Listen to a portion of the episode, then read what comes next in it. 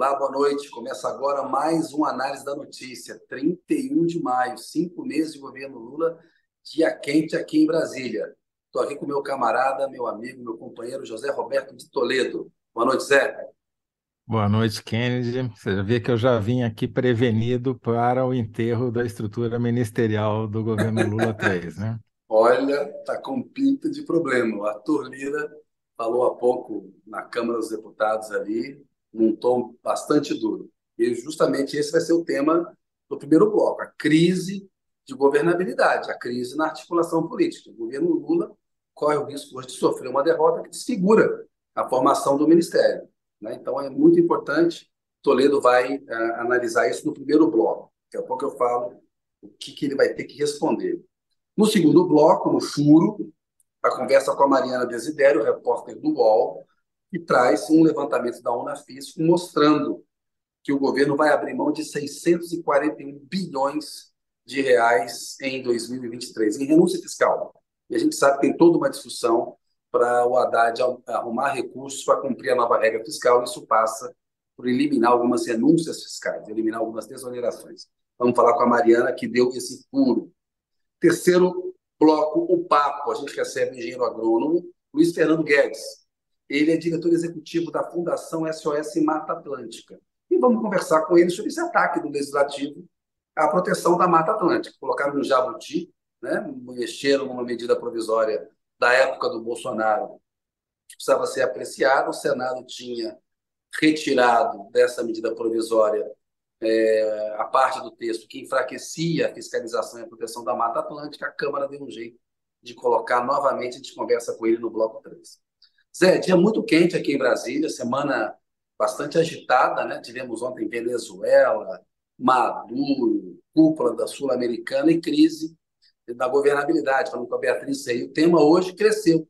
Ontem para hoje ficou mais importante ainda, porque o governo está com muita dificuldade de conseguir aprovar a medida provisória é, na qual o Lula reestruturou o governo, reestruturou a estrutura que ele recebeu do Bolsonaro, né? Com 30, tem 37 ministérios, distribuição de atribuições. E aí, Zé, a pergunta que você vai ter que responder, que mais Lira quer arrancar do Lula? Por quê? De manhã se gerou uma expectativa, Zé, de que haveria ao longo do dia um encontro entre o Lula e o Lira. O, Lira chegou agora na Câmara dos Deputados e falou: ah, fake news. Mas não era fake news, não. O que aconteceu? Se gerou a expectativa desse encontro. Claro que o presidente da República tem que chamar para conversa não chamou o, Lira, o Lula não chamou o Lira, o Lira ficou puto, ficou chateado. E deixou, deixou um recado muito claro. Então, e me parece um erro, viu, Zé? Porque Fernando Henrique cansou de se reunir com o Luiz Eduardo Magalhães e o Lula se reunia com o presidente da Câmara no primeiro e segundo mandato. Agora, depois daquele programa de ontem que a gente reiterou como ficou, como esse cenário mudou de relação, né? Mas enfim, é o que parece algum gênio lá no palácio falou para o Lula que ele pareceria fraco se encontrasse o Arthur Lira. Bem, é, porque ele está muito forte, né? Então ele não é, poderia. Está, exato. Está forte pra caramba, está tendo dificuldade para botar medida provisória. Mas vai lá, Zé, falei demais, a bola com você. Zé, o que mais o Arthur Lira quer arrancar do Lula?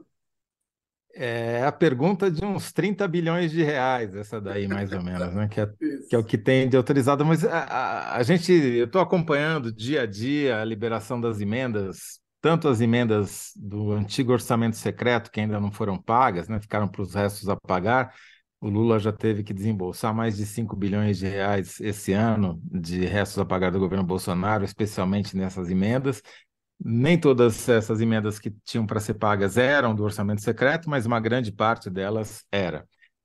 E além disso, está pagando, está empenhando, está né, tá autorizando o pagamento e as obras de até agora alguns bilhões de reais de novas emendas, né? E, e esse ritmo está se acelerando a cada dia, porque dada a inépcia do governo em conseguir eh, uma, montar uma base parlamentar na Câmara. O que a gente é, extrai desses, dessas notícias, desses números, etc.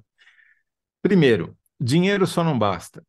O Arthur Lira está deixando claro que ele não quer ser um locatário do poder, né? Ele quer ser sócio do poder. Ele sonhava lá em 2022 com um projeto de semipresidencialismo, mudar a estrutura formal do sistema de, sistema de governo do Brasil. Ele não conseguiu isso formalmente está fazendo informalmente. O que ele está fazendo hoje, no momento que nós falamos, tudo que a gente falar aqui corre o risco de ficar desatualizado daqui a duas horas, quando votar ou não votar a medida provisória que criou os 37 ministérios do Lula.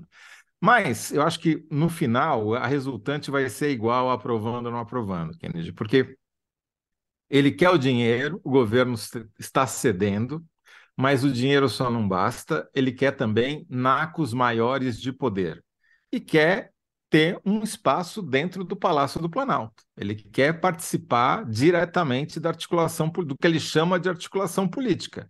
O que é articulação política? Não é só o trâmite é, interno das medidas, dos projetos e a distribuição do dinheiro. É tomada de decisão, é decidir quais políticas públicas vão ser implementadas ou não, quem vai ocupar qual cargo, em qual lugar. Em suma, ele quer sociedade, ele não quer mais ser é, locatário, ele não quer mais ser empregado, não quer mais ser garoto de recados. E está esticando a corda ao máximo que ele pode. Acho eu, acho eu, e aí é achismo, que ele não vai arrebentar a corda. Nossa, ele tem muito chão pela frente e não é o momento ainda de fazer isso.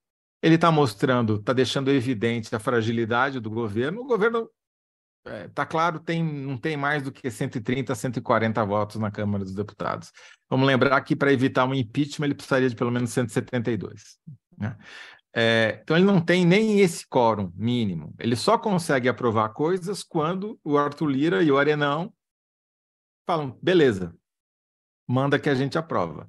Quando eles falam negativo, não aprova nada. Né? Então, já foram quatro derrotas muito importantes. Já teve o decreto do saneamento, já teve a CMP do Bolsonaro que eles colocaram o Jabuti, da Mata Atlântica, já teve, vai estar tá tendo agora o risco de, um, de, uma quinta derrota, que seria a maior de todas, não aprovar a estrutura do governo. Então, a resultante disso, a meu ver, Kennedy, é que vai, vai ter que haver um rearranjo do espaço de poder dentro do governo e o PT e o Lula vão precisar ceder anéis para não perderem os dedos. Significa ceder cargos, ceder cadeiras, ceder canetas para o Arenão. Então, com ou sem a aprovação da MP, o resultado tende a ser, a meu ver, o mesmo: um aumento do poder formal do Arenão dentro do governo para caracterizar que esse governo só governa se tiver o apoio, o endosso e a participação do Arenão do Arthur Lira o Lira deixou muito claro que ele só preservou o José Guimarães, que é o líder do governo na Câmara, e aí, Zé, as queixas principais são em relação ao Alexandre Padilha, da articulação política, mas também em relação ao Rui Costa, da Casa Civil. Há uma queixa de que o Costa tem travado nomeações e travado, criado regras nos ministérios para diminuir aquele fluxo da torneira das emendas parlamentares. E de que o Alexandre Padilha não conseguiu cumprir alguns acordos que foram feitos aí com essa base. E queixa em relação à União Brasil de que os ministros da União Brasil não têm voto lá na Câmara, tem que trocar os ministros. Ou seja, pode ter impressão por uma reforma ministerial aí, por uma mudança, como você falou. É, é, o Arthur Lira não quer mais beber da torneira, ele quer controlar a torneira, né? É, ele quer poder ele mesmo hum, abrir e fechar a torneira, é, ser um sócio do poder, é isso. É o que ele é. fazia no governo Bolsonaro com Ciro Nogueira na Casa Civil. Sim. Que é do partido agora, dele. Né? É, o que, a diferença agora que, que eu vejo, Kennedy, é que se ele esticar demais a corda, você pode falar, bom, mas por que, que o impede de esticar a corda como o Eduardo Cunha fez? Primeiro, está muito cedo. Segundo, tem um risco. O Supremo, dessa vez, ainda está mais próximo do governo do que do Arthur Lira. Né? O, o Judiciário não está é, hostilizando o executivo como estava no, na, na, época derradeira da Dilma, né? no período derradeiro da Dilma. Então, a correlação de forças não é exatamente igual e ele não ganha, a meu ver, não ganharia muito esticando, arrebentando a corda agora. Então, uh, o que eu acho é isso, que assim, para se for para sintetizar, né, diante da, da pergunta, o que mais é, Lira quer arrancar de Lula, eu diria que ele quer arrancar a sociedade no governo Lula. Ele quer botar a mão na torneira e controlar o fluxo. Boa, boa, Zé. Antes a gente falar com a Mariana, a partir do bloco 2, falar um pouquinho de quem está nos acompanhando aqui, o Renato Sá. Lira quer arrancar verbas do Executivo para sustentar seu poder na Câmara. Aloysio Porfírio. O presidente Lula tem que ficar muito atento com este Lira. Ele é um bolsonarista e pode, a qualquer momento, fazer o que Cunha fez com a Dilma. Visivelmente, ele continua com a cara fechada. O Arthur Lira, segundo o Aloysio Porfírio. Elaine Rizuti, queridos Kennedy de Toledo, meu abraço e minha admiração aqui de São João del Rei, Minas Gerais. Olha lá na minha terra, lá, Minas um Gerais. Um abraço, Elaine. Abraço, Elaine. Minha mãe mora pertinho aí, Entre Rios. Beijo para a dona Zélia lá em Entre Rios. Simone Pandim, temos de fazer alguma coisa para esse Lira sair desse centrão.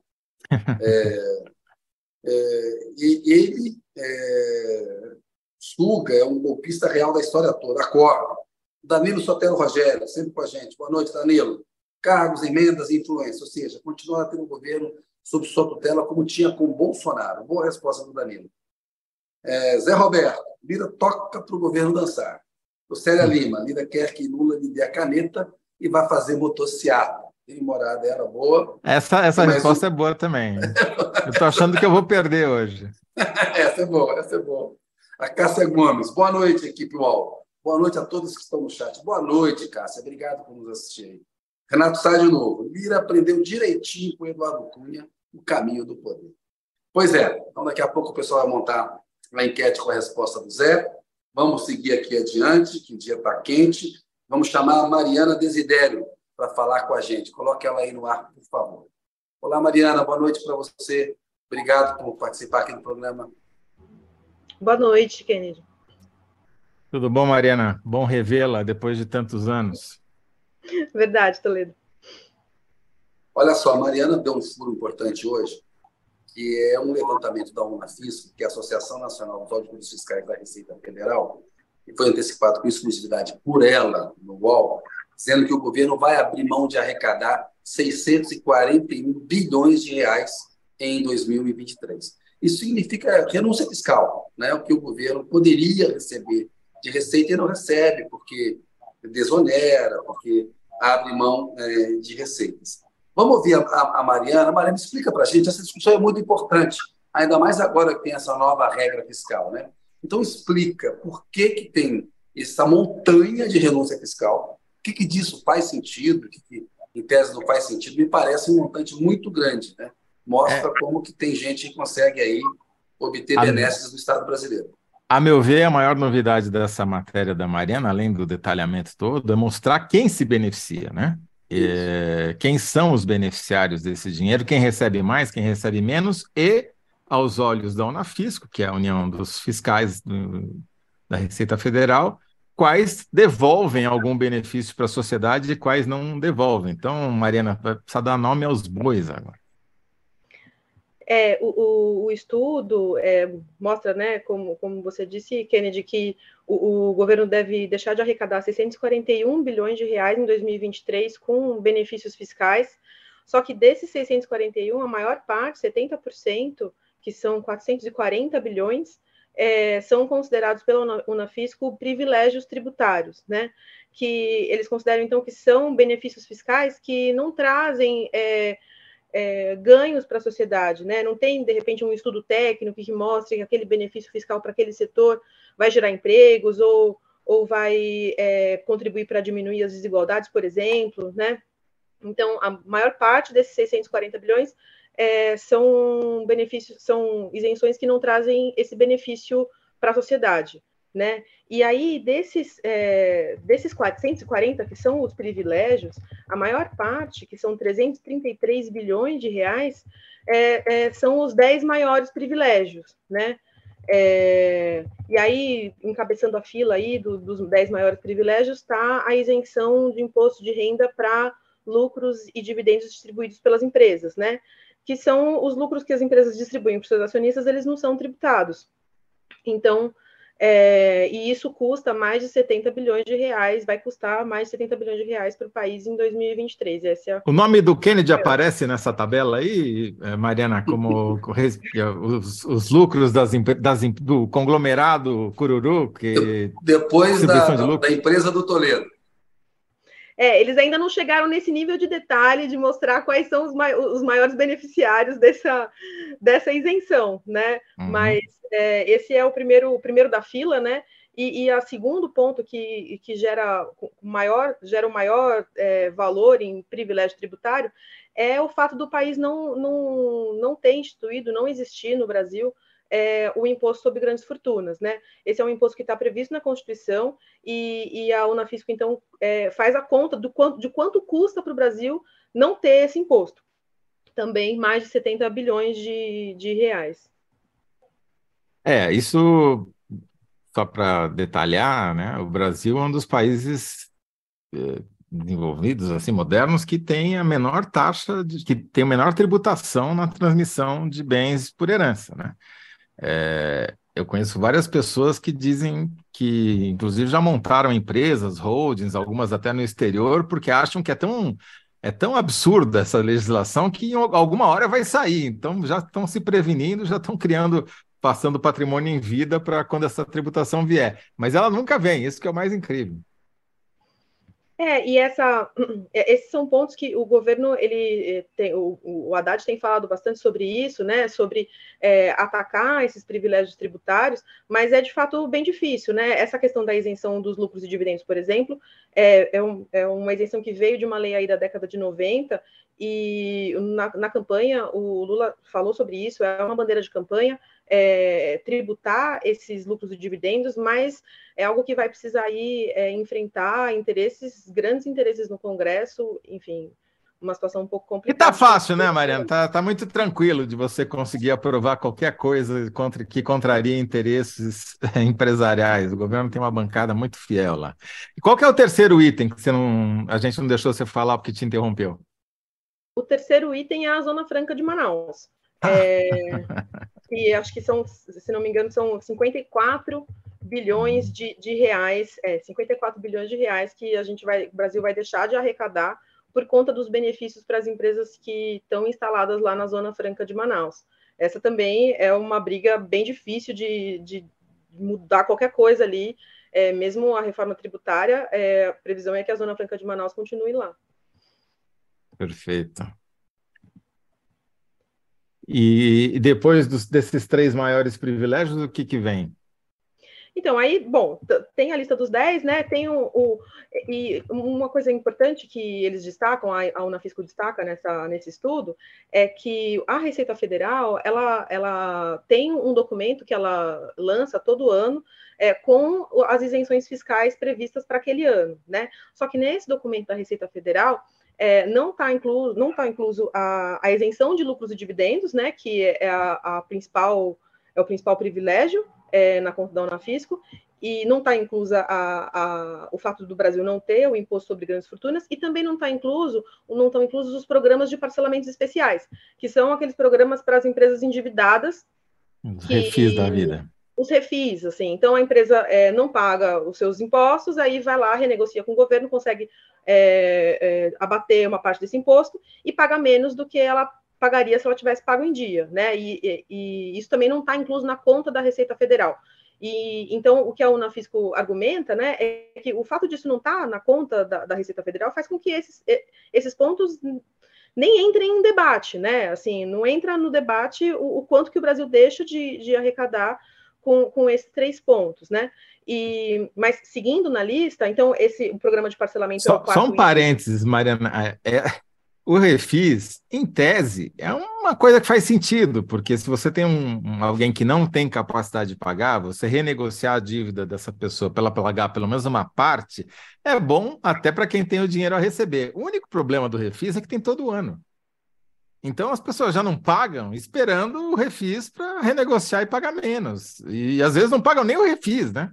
Ficam esperando o refis o refis. Então virou um hábito, que era para ser exceção, virou regra.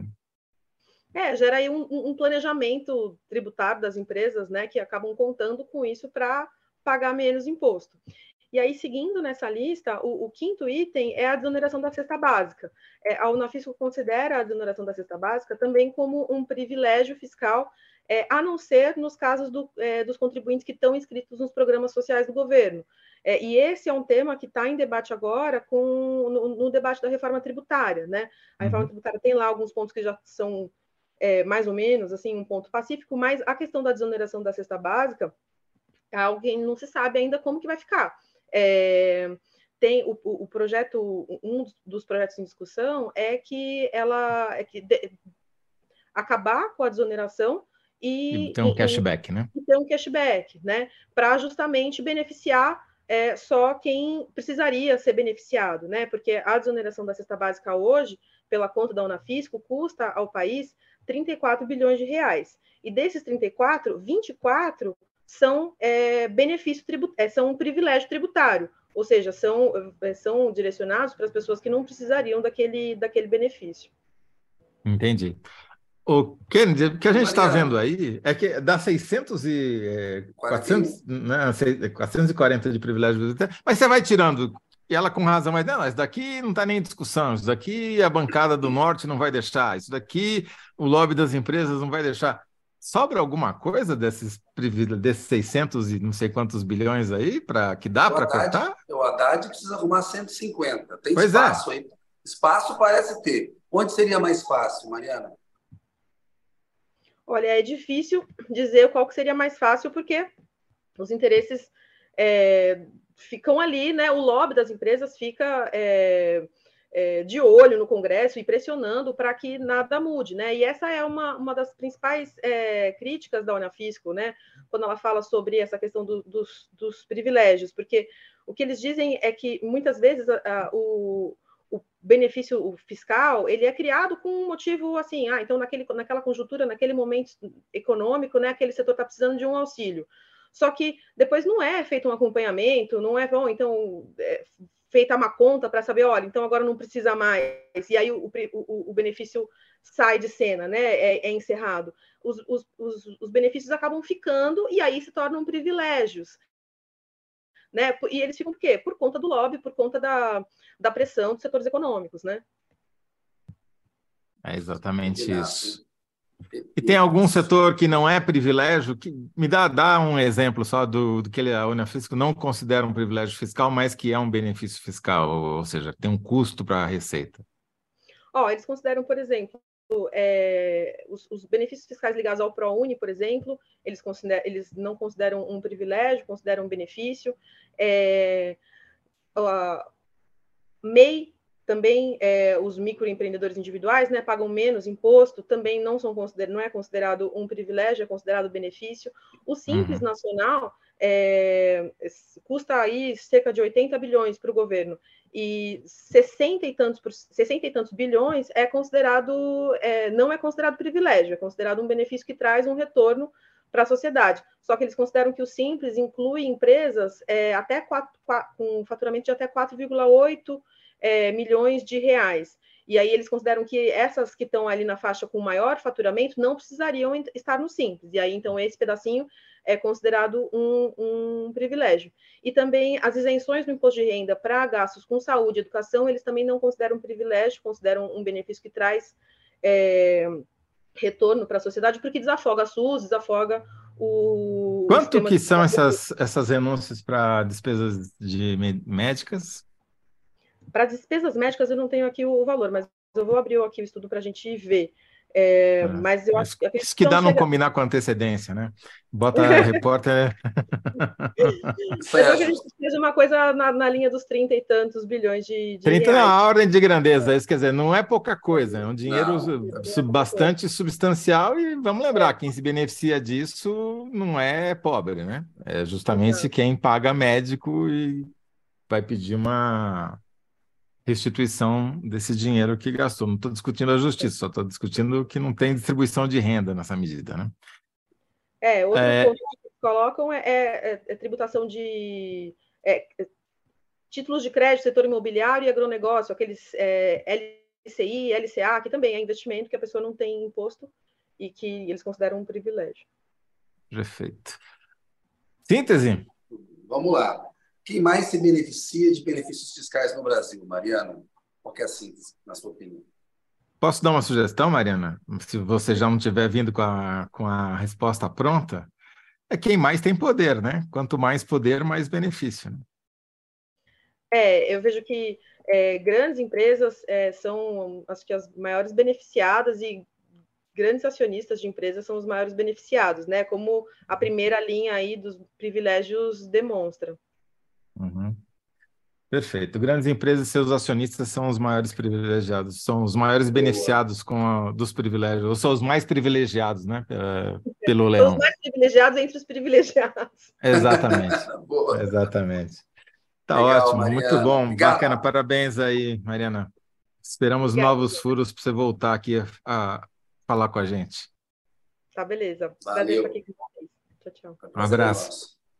Zé, vamos caminhar, enquanto a gente caminha para o terceiro bloco lá, nós vamos falar com o Luiz Fernando Guedes, da Fundação SOS Mata Atlântica. Deixa eu ver um pouquinho aqui como é que tem um pouquinho, ó, mais uma... A Graziane Ramos, como diria a Dilma, voltando a falar ali do Arthur Lira, da crise de governabilidade, que o Lula quer arrancar do Lula, né? Como diria a Dilma, ninguém vai ganhar ou perder. Vai todo mundo perder. é, não sei se vai ser... Cheio, é, não sei se vai ser todo mundo, mas enfim. Quer dizer, a maioria, mas não todo, nem todos, né? Agora, você viu como é que ficou a enquete, né? Ficou Lira Isso. quer colocar a mão na torneira e controlar o fluxo, e a resposta do público, que eu acho que é a favorita, é Lira quer dar a Lula, é, quer que Lula lhe dê a caneta e vai fazer motociata. Exatamente, exatamente. Muito bom. Muito bem, ó, vamos seguir adiante, vamos pedir para colocar o Luiz Fernando Guedes no ar aí com a gente. Pessoal, olá, boa noite, Luiz Fernando, obrigado por participar aqui do programa com a gente. Boa noite, Kennedy. Boa noite, Toledo, todo mundo que está ouvindo. Eu que agradeço. É um prazer aí poder falar da Mata Atlântica com vocês e com a audiência do UOL. Obrigado, Luciano. Ainda que as circunstâncias não sejam as melhores, né, Luciano? Mas... Infelizmente, infelizmente não. A gente podia... vamos lá. Vamos lá. Apresentar o Luiz Fernando Direito para a nossa audiência. Ele é engenheiro agrônomo, é diretor executivo da Fundação SOS Mata Atlântica. Muito legal o trabalho da Fundação SOS Mata Atlântica. Eu há muito tempo fiz um documentário sobre Jureia com a ajuda da Fundação Mata Atlântica, quando eu estava terminando a faculdade lá, com aquela ali perto da PUC, na sede de é, vocês. É, é quando ainda tinha Mata Atlântica isso, né? Acho que foi antes dos portugueses, pois é, né? Pois é. Olha só, recentemente a Câmara dos Deputados colocou um jabuti, né? Pensa uma alteração do nada ali, numa medida provisória da época do Bolsonaro, enfraquecendo a proteção ambiental na Mata Atlântica. Isso gerou, né? Isso gera, foi um placar bastante forte, 364 votos na Câmara para poder excluir da medida provisória mudanças que o Senado havia feito, é, reforçando essa proteção. É, o Luiz Fernando vai explicar para a gente aqui, vai tentar fazer uma síntese ao final do bloco, que é respondendo a seguinte pergunta, Luiz Fernando. Após a mudança na lei, o que de pior tende a acontecer com a Mata Atlântica? antes da gente fazer assim, seria importante você é, explicar por que, que essa alteração fragiliza a proteção da Mata Atlântica. Tá joia, obrigado. Mas é, antes disso, eu preciso adiantar que a medida provisória em si, antes de ter os jabutis, já é um retrocesso ambiental. Já era ruim. Então, o objeto original da medida provisória trata de prorrogações de prazo para a implementação do Código Florestal que o Brasil está adiando há mais de 10 anos né? Vai seria sexto adiamento consecutivo de prazos que leva o Código Florestal a ir para o campo, e ir para o campo significa plantar floresta, restaurar matas que foram desmatadas ilegalmente no passado e que ficou uma dívida a ser paga. Então, esse é o objeto original da medida provisória, ele já seria um retrocesso ambiental por si só, para todos os biomas brasileiros, inclusive para a Mata Atlântica, porque retarda a restauração de um dos biomas mais destruídos do, da história do Brasil. Daí, se não fosse suficiente, né, foram colocadas colocada uma emenda de plenário na Câmara é, que diminui a aplicação da lei da Mata Atlântica. Então, para a nossa audiência entender, a Mata Atlântica foi reconhecida pela nossa Constituição como um patrimônio nacional. Em função disso, é, foi criada uma lei especial para a sua proteção, que tramitou por 14 anos no Congresso, ela foi é, publicada em 2006. Fábio Feldman, deputado constituinte, que levou essa, o projeto dessa lei. Ela foi publicada em 2006, assinada pelo presidente Lula, de maneira bastante, uma certa coincidência. E ela protege esse bioma, dá uma proteção especial à Mata Atlântica e, e, e rege sobre o uso, conservação e recuperação desse bioma. Esse jabuti é, altera e limita a aplicação da lei da Mata Atlântica, permitindo é, desmatamentos em áreas que, de florestas que eram protegidas pela lei. Pela lei da Mata Atlântica, florestas secundárias, que a gente chama que são florestas mais maduras, só, só podem ser cortadas em situações excepcionais de interesse social ou utilidade pública. Esse jabuti altera esse dispositivo e permite desmatar florestas maduras, que são aquelas poucas matas mais ricas em carbono e biodiversidade, para obras de infraestrutura, isenta é, compensações, enfim, permite novos desmatamentos nesse bioma que é o mais devastado do Brasil. Esse foi o que foi colocado na Câmara, aprovado na Câmara, retirado no Senado, voltou para a Câmara, colocado novamente na Câmara, aprovado, e agora foi enviado hoje, já temos a notícia, para sanção presidencial, e daí o presidente se comprometeu publicamente por alguns porta-vozes, né? tanto Padilha quanto Marina Silva, que iria vetar esse, essa emenda. Só para deixar claro, Luciano, eu tô aí vou voltar agora para o tempo das caravelas, quer dizer, quando Cabral chegou aqui, a Mata Atlântica se estendia da onde até onde, qual era o tamanho dela, qual era a importância dela? Olha, esse bioma ele ocupa 15% do território nacional, é a segunda floresta tropical mais importante do Brasil, uma das mais importantes do mundo, está presente em 17 estados. Então, ele está na região costeira do Rio Grande do Sul ao Rio Grande do Norte, são 130 milhões de hectares. A Mata Atlântica também está no interior do país, só para dar alguns exemplos. Santa Catarina é um estado 100% no bioma Mata Atlântica. Espírito Santo, Rio de Janeiro, 100% Mata Atlântica, São Paulo, 70%, Paraná, 99%, mas ela está na Paraíba, Bahia, Pernambuco, Mato Grosso do Sul, Cataratas do Iguaçu é Mata Atlântica, a Mata Atlântica entra na Argentina e no Paraguai, 90% dela está no Brasil, mas ela é uma floresta continental, que é uma, tem uma biodiversidade riquíssima, né? Quando o Cabral chegou, uma, uma árvore desse bioma deu nome para o nosso país, para o Brasil, que foi o primeiro ciclo econômico que iniciou a devastação. Além disso, era aqui que né, moravam populações indígenas super importantes, né, de em todo esse bioma, é, que estava conviveu né, por 10 mil anos com populações indígenas, mas mantendo essa floresta, e a partir da chegada de Cabral houve um histórico devastador com vários ciclos econômicos predatórios que deram as costas às florestas e às suas populações. Exatamente o que acontece na Amazônia, né? O que tem acontecido nas uhum. últimas décadas, uma ocupação que despreza o valor da floresta e do conhecimento que está lá acumulado. Isso de maneira muito simples, mas ela as principais capitais do país, né, do sul, do sudeste e do nordeste, estão na Mata Atlântica. 70% da população brasileira vive na Mata Atlântica, muita gente não sabe.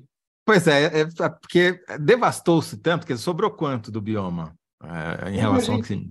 Os dados mais atualizados do MAP Biomas é, mostram que a gente tem hoje 24% da cobertura florestal original, por volta de um quarto é, do que existia, o que sobrou, mas distribuído de maneira muito desigual. Então, só para ter uma ideia do estado de São Paulo, né? o grosso do que sobrou está na Serra do Mar, em um mosaico de áreas públicas destinadas à conservação. Se a gente for para o interior de São Paulo, a gente vai ter um município que tem 5% da cobertura original, 2%, 1%, uhum. e isso se repete em várias regiões do país. E aí que eu queria chegar, Luciano, porque é, a gente pensa em Mata Atlântica, e justamente aqui em São Paulo, imagina a Serra do Mar, né? Que ela, beleza, tal, e até alguns, né, São Bernardo chamava São Bernardo da borda do campo, porque onde terminava a mata, começava o campo, tinha um pedacinho de campo ali, que pegava São Paulo, depois voltava a mata, né? É, a mata ia embora, a gente não tem mais essa, essa, consegue nem imaginar como é que era. O que sobrou são matas ciliares, né? Ou seja, que vão ao lado dos rios, algumas reservas, estou falando agora do interior de São Paulo, é, algumas matas que são obrigatórias por lei, e as conexões entre essas matas, que são extremamente importantes. Queria que você explicasse para a gente como é essa colcha de retalhos que você mencionou, como ela é montada E qual é a importância de preservar as conexões entre essas manchas que sobraram? Legal, obrigado. É, a, a, marca registrada da Mata Atlântica, as marcas registradas são a biodiversidade muito alta e essa altíssima fragmentação. Então, o que sobrou está espalhado em pequenos pedacinhos de mata pelo país. Então, por volta de 80% do que sobrou está em fragmentos menores que 50 hectares. São 50 campos de futebol, a maior parte, e, a, e áreas até menores. E quase tudo do que sobrou está em imóveis privados, em fazendas. Né? Uhum. Além de 5% está em áreas protegidas, que são unidades de conservação pública, e tudo muito espalhado. Então, você se imagine como uma onça ou uma ave, uma cobra, qualquer animal é, que vive nesse bioma. Você tá, tem um monte de obstáculos para poder transitar de uma floresta para outra, de um pedaço para outro, porque no meio tem cidade, tem estrada, tem campo de cana-de-açúcar, tem cafezal, e, portanto, a biodiversidade fica muito isolada, o que pode levar ela a acabar. Então, a, a conexão, né, a reconectar a Mata Atlântica significa plantar é, esse, juntar esses fragmentos né, na paisagem, e esse caminho seria feito principalmente pelo plantio dessas matas ciliares, que são as matas que protegem os rios e as nascentes, que muito foi destruído. Então, na Mata Atlântica, a gente destruiu 2 milhões e 700 mil hectares de matas ciliares que precisam ser plantadas para a gente cumprir com o Código Florestal. Se a gente fizesse isso, a gente ia estar reconectando o que sobrou, o que teria um papel importante para a biodiversidade, né, para a fauna e para a flora, para a conservação da água, acho que o que as pessoas mais sentem no dia a dia da Mata Atlântica nas suas casas é a água. E quando a gente fala de água, a gente também está falando de energia elétrica. Quando a tarifa fica mais cara, é porque os reservatórios da Mata Atlântica estão com seus com pouca água, porque tem pouca água no rio, porque cortou a mata. Então, Mata Atlântica é água, é preço da energia elétrica, é comida, porque essas florestas polinizam também a, agricultura, enfim, tem uma série de relações. E a gente, a, a, restauração passa pela aplicação do Código Florestal, que essa medida provisória, além de permitir desmatar o pouco que sobrou, atrasa esse trabalho de recuperar a floresta que a gente destruiu e tem que replantar. Fernando, Luiz Fernando, se a gente conseguisse ter uma legislação séria, bacana, é, implementar o Código Florestal, quanto seria possível de recuperar a Mata Atlântica? O que seria o ideal de a gente tentar voltar a, é, a recuperar? Que cobertura que o Brasil poderia voltar a ter na comparação com 100% que tinha?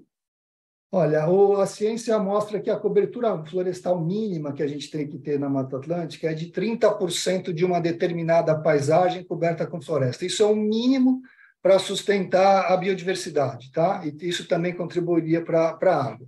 A gente já estamos tem... abaixo. Oi? Já estamos abaixo disso, então. Não, é, é, a gente está para baixo na média, no numerão, mas se a gente olhar em vários pedaços, está muito abaixo. Mais de 50% dos municípios da Mata Atlântica tem menos de 15% de cobertura florestal. Então, a gente tem que restaurar muito. Existe uma meta de restaurar 15 milhões de hectares é, de Mata Atlântica, que é uma meta coletiva. Mas, como eu falei, a gente tem uma obrigação de restaurar 2,7 milhões de hectares só de áreas de preservação permanente. Isso já faria muita diferença, já com, começaria a conectar é, esses pedaços que estão espalhados. A gente tem que ter uma economia florestal. A gente tem na Mata Atlântica 4 milhões de hectares de pastagens degradadas. Essa não é uma agenda só da Amazônia. 4 milhões de hectares é o tamanho do estado do Rio de Janeiro, com pastos com pouquíssima produtividade nas terras mais caras e valorizadas do Brasil. Então, se a gente tivesse uma economia florestal, agroflorestal, nesses 4 milhões de hectares, restaurasse quase 3 milhões de hectares de APP, a gente já mudaria essa paisagem e teria muito mais condições de manter essa biodiversidade, de oferecer água, de aumentar a produtividade, diminuir os desastres ambientais, a restauração da Mata Atlântica ela contribuiria em grande parte, seria uma grande contribuição brasileira para a mitigação das mudanças climáticas, sequestrando grande quantidade de carbono e fazendo a nossa contribuição também para o Acordo de Paris. Então, é um monte de ganha, ganha, ganha que o Congresso passa por cima, ignora completamente, nega a ciência com essa decisão que está tomando novamente, infelizmente. Fernando, quer dizer, além da gente retardar a obrigação de replantar esses quase 3 milhões de hectares aí de mata ciliar, que o Código Florestal prevê. Esses jabutis que o Kennedy mencionou ainda criam mais dificuldades para evitar que se corte esse caminho, essa conexão entre essas manchas que existem, não? É, fragilizou a fiscalização. De que maneira? permitindo novos desmatamentos. Então, assim, o, a Mata Atlântica tinha que ser o, o, primeiro bioma a alcançar o desmatamento zero, né? que passou a ser um compromisso brasileiro. Então, essa, esse jabuti permite a gente pensar em voltar a ter grandes desmatamentos na Amazônia, é, na Mata Atlântica. Vamos entender o histórico. É, antes da lei da Mata Atlântica, na década de 90 início de 2000, o desmatamento da Mata Atlântica monitorado por nós, SOS Mata Atlântica e INPE, era na ordem de 100 mil hectares ano. Né? Esse era um patamar mais ou menos estável, a gente cortava 100 uhum. mil hectares ou 100 mil campos de futebol de Mata Atlântica por ano. Ao longo do, da tramitação e da publicação da lei, com a né, expectativa de que haveria um controle sobre o bioma, isso caiu drasticamente, é uma curva muito parecida com a da Amazônia. Em 2017 e 2018, a gente alcançou o menor desmatamento da série histórica, onde a gente teve 11.399 hectares, diminuiu quase 10 vezes e a curva estava embicando para baixo, indo para a direção do quase zero do desmatamento da Mata Atlântica. Menor valor 2017-18. Infelizmente, nos últimos anos, né, com toda essa administração que a gente teve, a gente quase duplicou, o, aumentou em 100%, e a gente teve o um valor ano passado de 23, retrasado, 23 mil hectares. Esse ano passado, a gente publicou semana passada 20 mil hectares, a gente voltou para um patamar que é muito menor que o da Amazônia, mas muito alto da Mata Atlântica. Então, e onde assim, é que está concentrado? É, e essa lei, essa mudança da lei permite, sinaliza uma possibilidade da gente voltar a crescer o desmatamento do bioma que estava quase controlado. Uhum. E é, só para entender, por exemplo, quando você tem, ah, digamos, duas matas, dois pedaços de Mata Atlântica e uma estrada no meio, e se há algum corredor, né, um rio, por exemplo, com a mata ciliar que conecta os dois, qual é o benefício para os dois lados da estrada de estarem conectados e que, de alguma maneira, ajuda a preservar, para evitar, porque a gente vê, quem é do interior de São Paulo, da Grande Matão, como eu brinco, como eu, a gente cansa de ver esses fragmentos de mata serem tomados por cipó e, vai, e as árvores vão morrendo, né? E vai virando uma vegetação muito pobre, né? Por que, que isso acontece e como é que a, conexão evitaria ou, ou dificultaria esse processo? É, o que você descreveu né, de matão é que a mata vai entrando em colapso, né? ela passa a ter um tamanho que ela por si só não se sustenta. Daí a gente tem que falar um pouco de ecologia. A floresta é uma relação entre as plantas e os animais. Né? Então, existe esse fenômeno das florestas vazias ou a desfaunização. A floresta passa a ser tão pobre que não sustenta mais a vida é, de espécies animais lá dentro de aves, de mamíferos, de insetos, são esses animais que fazem a reprodução da floresta, que polinizam as árvores, que espalham seus frutos, que plantam as sementes, né? A anta é famosa por ser a planta, uma, um animal que planta árvores, né? É só um exemplo. Esses pequenos fragmentos não dá para viver uma anta, não dá para viver muitas espécies raras, né, ameaçadas. Então, quando a gente consegue juntar isso, a gente permite que antas onças, aves vivam Transitem. e mantém, mantém a vida da floresta. Aí a gente tem tecnologia, inclusive, para cruzar a estrada. A gente já tem poucas experiências, né? assim como tem a, a passarela para pedestres, uhum.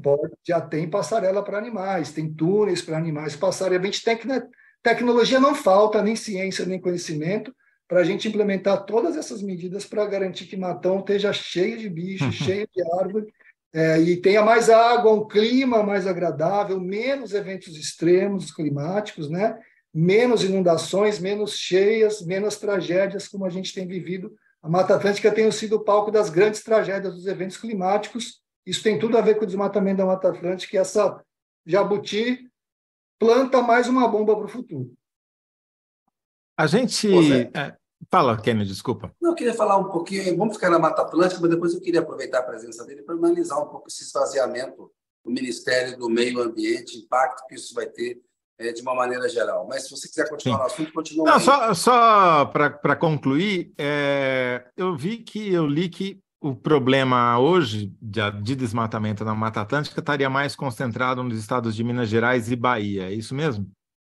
É, o desmatamento ele é bem concentrado na Mata Atlântica, eu vou falar bem brevemente. São cinco estados que concentram 90% do desmatamento. Minas Gerais e Bahia são sempre os dois primeiros, revezando nesse ranking. Depois a gente tem Paraná, Santa Catarina, Piauí e Mato Grosso do Sul. Minas, Bahia, Piauí Mato Grosso do Sul são fronte... a gente tem a fronteira agrícola ainda em expansão. Paraná e Santa Catarina, a gente está comendo as bordas, a floresta pelas bordas. O pouquinho que sobrou, os fazendeiros vão lá e cortam pequenas áreas. E o resto, ele vem de uma colcha de pequenos desmatamentos em volta das grandes cidades, metrópoles e zonas litorâneas para a expansão da cidade turismo, inclusive em área de manancial. Então, esse é o retrato bem resumido é, do padrão da desmatamento no bioma. E o que está acontecendo em Minas e Bahia? Desmatamento para plantar eucalipto, é para pecuária, para quê? É a expansão da fronteira agrícola para pecuária, grãos e silvicultura, eucalipto também. Inclusive, tem regiões ali ainda de carvão, né? algumas coisas bem antigas que ainda acontecem ali para siderúrgicas, mas esses são os três principais usos da terra nessa região Minas-Bahia. E a fronteira do Cerrado e da Caatinga, né? A gente está em regiões ali de fronteira e dessa expansão da, da, da agricultura, das monoculturas.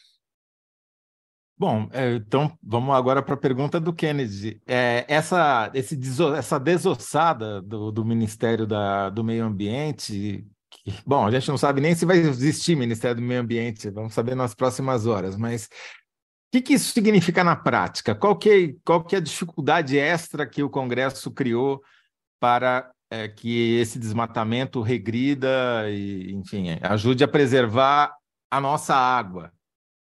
Olha, tem várias camadas, né? A primeira é uma, uma disputa política ideológica, né? De enfraquecer, de, de enfraquecer um, um, ministério que deveria ter uma atuação transversal. Então, tem uma briga é, ideológica por um modelo de desenvolvimento.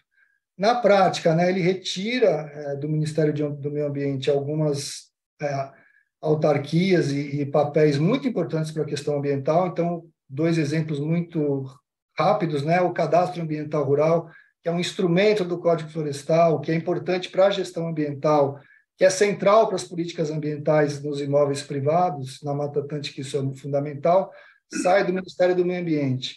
A, a, Agência Nacional das Águas, né, ela acaba saindo do Ministério do Ambiente e indo para outro ministério. É, então, é, essa visão da transversalidade da política ambiental, de uma centralidade da política ambiental, ela acaba, ela está sendo atacada é, e comprometida não só do ponto de vista político, mas orçamentário, de capacidade, porque pulveriza e desarticula uma agenda que deveria ter uma coordenação é, do Ministério do Meio Ambiente. Então, e, e, e sinaliza né, essa disputa no Congresso de que essa agenda ambiental não deve ser central nem relevante para um projeto para o país. Então, a gente tem uma disputa realmente de divisão é, do papel do meio ambiente no, no, desenvolvimento do país, na prosperidade e na construção de um projeto que foi colocado com uma certa centralidade pelo, pelo presidente Lula, quando ele trouxe Marina Silva. Isso ficou muito claro. Isso também, na nossa opinião, é, tem um respingo que não é nada pequeno internacional na nossa reputação, na capacidade de trazer recursos no comércio internacional, em uma agenda super importante, que é onde a questão ambiental também é muito relevante para os interesses do Brasil. Bom, o Kennedy não quis fazer a correção, me corrigir em público, porque ele é muito meu amigo, mas eu falei uma bobagem aqui, porque se cair a MP, o Ministério do Meio Ambiente não desaparece, ele continua existindo, mas bem me menos fraco, bem mais fraco do, do formato que Bolsonaro. deveria ser, exatamente. É. É, é, não, não, chega tanto, não chega tanto, mas é, ele fica enfraquecido. E lembrando que é o Ministério do Meio Ambiente e Mudança Climática, né? o nome e o escopo desse uhum. ministério ele foi ampliado quando trouxe esse, essa mudança climática para o ministério. Ele não somente foi revitalizado, como ampliado. Bom, eu queria voltar para atribuições da MP. Ah, desculpa, Zé. Ó, Graziele Ramos, lá, lá vamos ao nosso bioma que quer destruir o pouco que resta. Está despertando bastante interesse. Sem contar, grande parte da população está no litoral e esses políticos são incapazes de imaginar o futuro com as mudanças climáticas. Quanto mais sonha a Mata Atlântica, mais riscos e impactos é, a gente vive com as mudanças climáticas. As maiores capitais do Brasil estão dentro de uma área de Mata Atlântica. Pode até não ter Mata Atlântica mais em volta, né? É, ter sido replantada, como foi no caso do Rio de Janeiro. Aqui em São Paulo você tem a Serra da Cantareira, aqui ainda alguma, alguma reserva, mas enfim, é, é, nós estamos dentro da. Aqui a gente não vê mais porque acabamos com ela, né? Agora.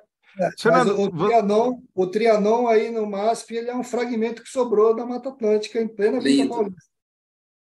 É verdade. Com, com bicho, preguiça e tudo. Em Belo é... Horizonte, ali naquela região do quadrilátero ferrífero, as, as mineradoras acabaram com muita coisa que tinha, é uma região linda, bonita de Mata Atlântica, né, Luiz Fernando BH? É isso? Exato, sim.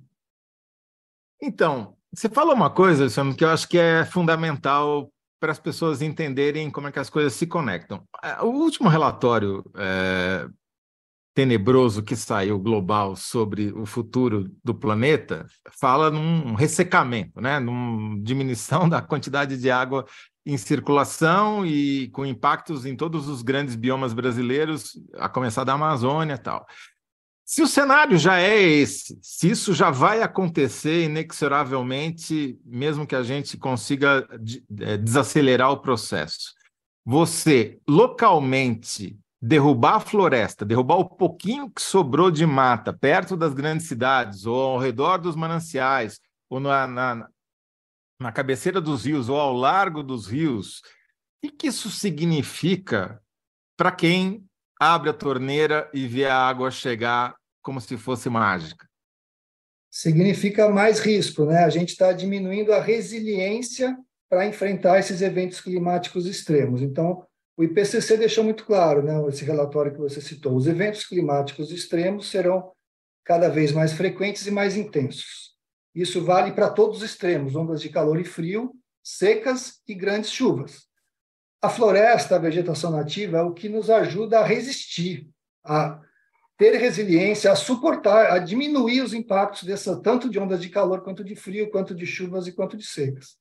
A gente não, a gente cortando floresta e não restaurando, está diminuindo a nossa capacidade e aumentando o risco de ter secas cada vez mais extremas, enchentes cada vez mais extremas, deslizamentos de terra cada vez mais extremos, né? Essas ondas de calor e frio causam mortes de pessoas, né? Idosos, nenês, crianças, problemas de saúde gravíssimos. É uma série de consequências e prejuízos econômicos e para bem-estar e saúde que a gente está dando tiro no pé. Essas, quando a gente vê as imagens da Mata Atlântica depois das tempestades que houve, especialmente no litoral de São Paulo, é, no final do verão, a gente vê aquelas aquelas manchas, aqueles deslizamentos, né, que a, você vê a pedra ou vê a terra uh, sem cobertura vegetal nenhuma. Isso sempre aconteceu, é um fenômeno que está se intensificando e qual a consequência?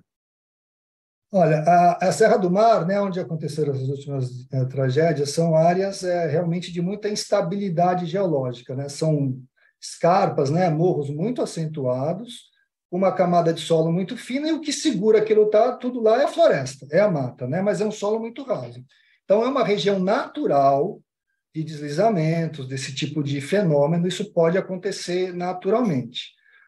O que não, o que tem de novo são chuvas extremas que nunca foram registradas no Brasil. Então essa chuva de, de São Sebastião e, e Bertioga foi a chuva mais intensa registrada na história do Brasil.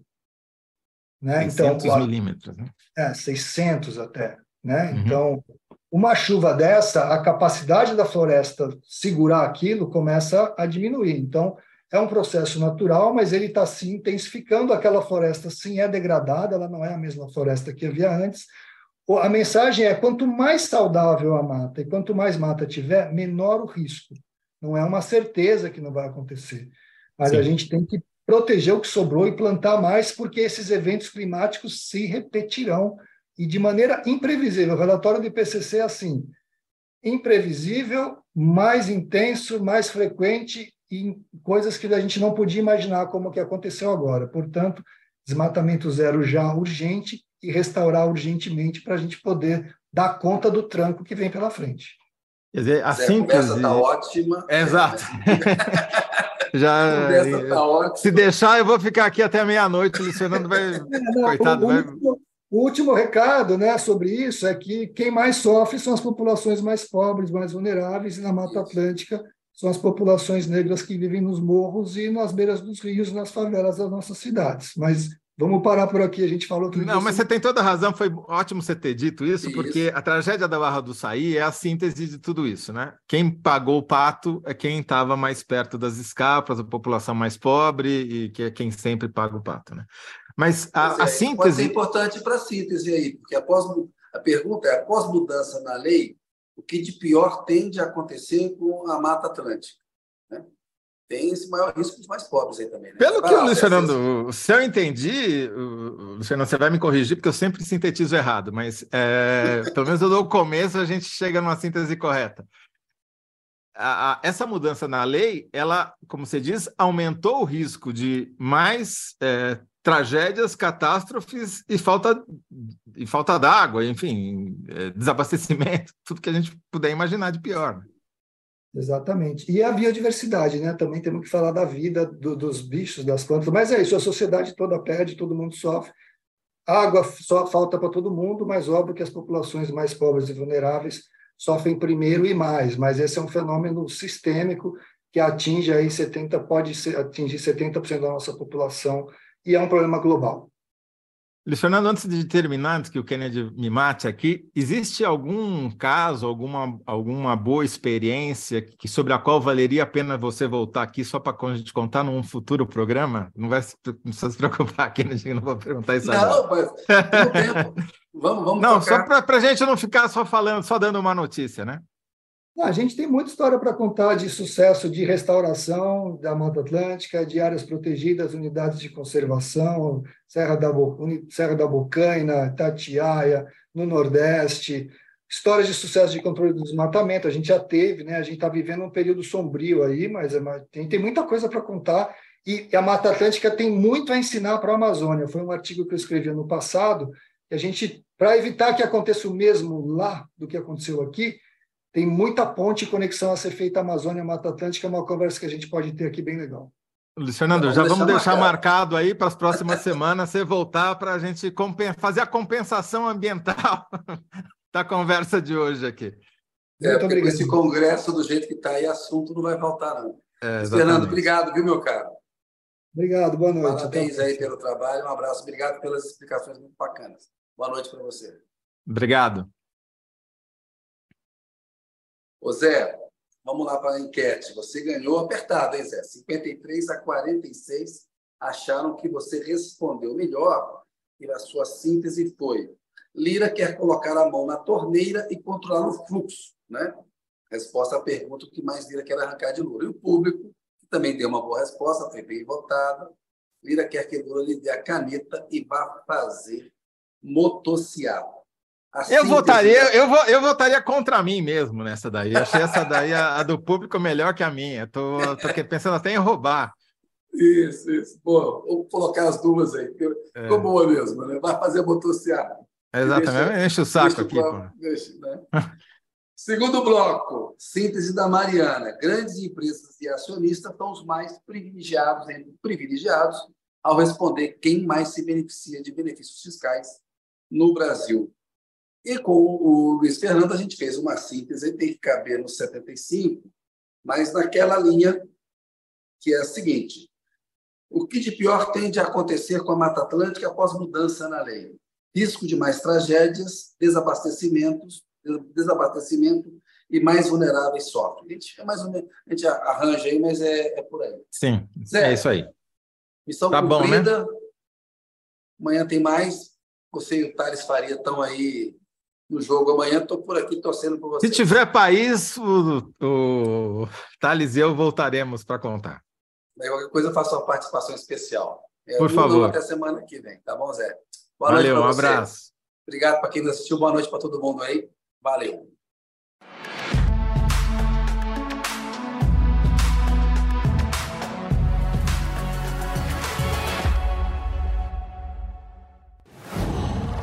Qual?